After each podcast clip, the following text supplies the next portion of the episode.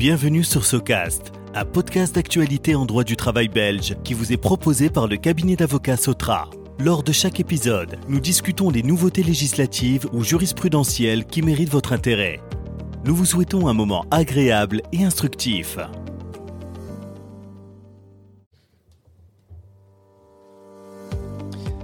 Bonjour à toutes et à tous, je suis Valentin Anquet, associé au sein du cabinet d'avocats Sotra. Je vous accueille pour ce nouvel épisode de SOCAST, notre podcast d'actualité en droit du travail. Alors notre cabinet d'avocats organise euh, actuellement un cycle de séminaires, de webinaires, cinq webinaires qui sont destinés à préparer les employeurs aux élections sociales de 2024. J'ai récemment animé avec Noël Lambert un premier webinaire. Nous allons prolonger chaque webinaire par une série de podcasts pour mettre en lumière certains aspects essentiels des élections sociales. Alors, dans ce podcast, Noël va répondre à la question suivante qui doit organiser des élections sociales en 2024 Alors, Noël, bonjour. Concrètement, qui doit donc organiser des élections sociales en 2024 Bonjour Valentin. Ce n'est pas l'autorité publique ou les syndicats qui organisent les élections sociales. La loi prévoit que les employeurs organisent les élections sociales tous les quatre ans dans leur entreprise. Concrètement, ils doivent assurer le bon déroulement de toute la procédure qui va permettre aux travailleurs d'élire leurs représentants au conseil d'entreprise et au comité pour la prévention et la protection au travail. Est-ce que tous les employeurs doivent organiser des élections sociales? Alors non, tous les employeurs ne sont pas tenus d'organiser des élections sociales. L'employeur qui occupe quelques travailleurs échappe à cette obligation. Pour être tenu de mettre en œuvre la procédure, l'entreprise doit occuper habituellement, en moyenne, un certain nombre de travailleurs au cours d'une période de référence.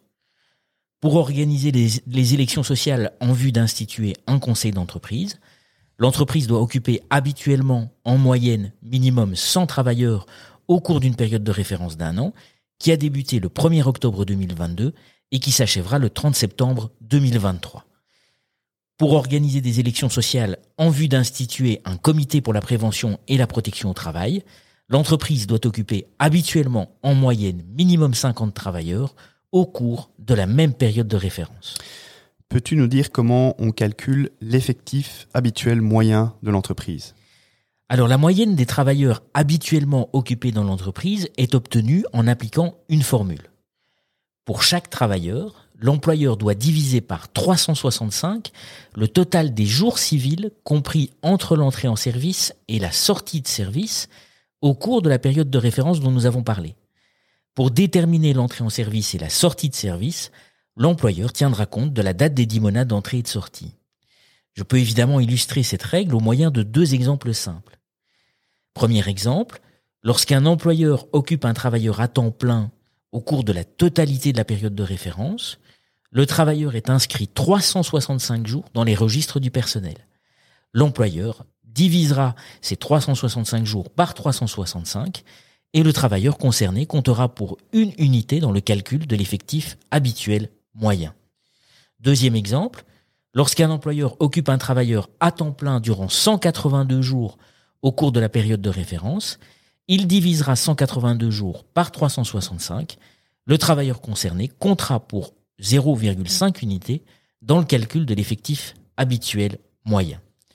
Après avoir effectué le calcul pour chaque travailleur, l'employeur additionne tous les résultats obtenus pour vérifier si les seuils de 50 et ou de 100 travailleurs sont effectivement atteints. Le calcul de l'effectif habituel moyen est généralement effectué par le secrétariat social au terme de la période des références, c'est-à-dire après le 30 septembre 2023. Très très clair. Alors à t'écouter, tu parles quand même parfois d'employeur, parfois d'entreprise. Est-ce que ces notions employeur-entreprise, elles se confondent? Est-ce qu'il s'agit de la même notion? Alors c'est une très bonne question, Valentin. Non. Dans le cadre des élections sociales, les concepts d'employeur et d'entreprise ne se confondent pas. L'employeur organise les élections sociales au niveau de l'entreprise. Et l'entreprise correspond à l'unité technique d'exploitation ou UTE. C'est compliqué, mais uniquement en apparence. L'employeur organise donc les élections sociales en vue d'instituer un CE et un CPPT au niveau de l'unité technique d'exploitation. La législation ne définit pas formellement ce qu'est une UTE. La législation précise uniquement que l'UTE se définit au moyen de critères économiques et sociaux et laisse l'employeur se débrouiller. Lorsqu'un groupe de travailleurs affectés à une activité présente un certain degré d'autonomie sur le plan économique et social, nous sommes en présence d'une UTE. Alors, il sera question d'autonomie économique lorsque la direction du siège ou de la division dispose d'une relative indépendance au sein de l'entité juridique. Les critères économiques à prendre en compte pour vérifier l'existence d'une UTE sont nombreux, les activités de l'entreprise, la composition de la direction, l'organisation de l'entreprise, les politiques menées par l'entreprise, etc. Par ailleurs, il sera question d'autonomie sociale lorsque le groupe de travailleurs constitue un ensemble distinct d'autres groupes de travailleurs au sein de l'entité juridique. Ici aussi, les critères sociaux à prendre en compte pour vérifier l'existence d'une UTE sont également nombreux. La politique du personnel, la gestion du personnel, la cohésion sociale, la, concertation sociale, etc. Le concept d'UTE peut apparaître nébuleux à première vue, mais l'exercice qui consiste à identifier s'il existe une ou plusieurs UTE, est assez simple à réaliser au moyen d'une checklist de critères économiques et sociaux.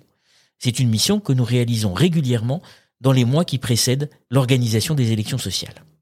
Très bien. Donc tu confirmes, un employeur en tant qu'entité juridique pourrait compter plus qu'une seule unité technique d'exploitation. Oui, en effet. Le cas le plus classique est celui où une entité juridique et une UTE se confondent. Il y a une entité juridique et l'analyse des critères économiques et sociaux permet d'affirmer que cette entité juridique bénéficie d'une autonomie qui justifie l'existence d'une UTE. Ce n'est évidemment pas toujours le cas. Une entité juridique peut compter plusieurs UTE. Pour prendre un exemple, une chaîne de supermarchés présente sur tout le territoire national aura plus que probablement une UTE pour le CE et plusieurs UTE pour le CPPT. Je connais ainsi plusieurs chaînes de magasins qui ont un seul CE national et un CPPT par province. Enfin, il y a l'hypothèse plus rare où plusieurs entités juridiques distinctes forment ensemble une seule unité technique d'exploitation. C'est à nouveau les critères économiques et sociaux qui démontrent l'existence d'un groupe de travailleurs partageant un destin économique et social commun qui permet d'affirmer l'existence d'une seule UTE. Parfait. Alors, si j'essaye de, de résumer ton propos, les employeurs qui occupent habituellement en moyenne au moins 50 travailleurs doivent organiser des élections sociales en 2024 pour instituer un CPPT. Ce seuil de 50, il est porté à 100 travailleurs lorsque l'on parle du conseil d'entreprise.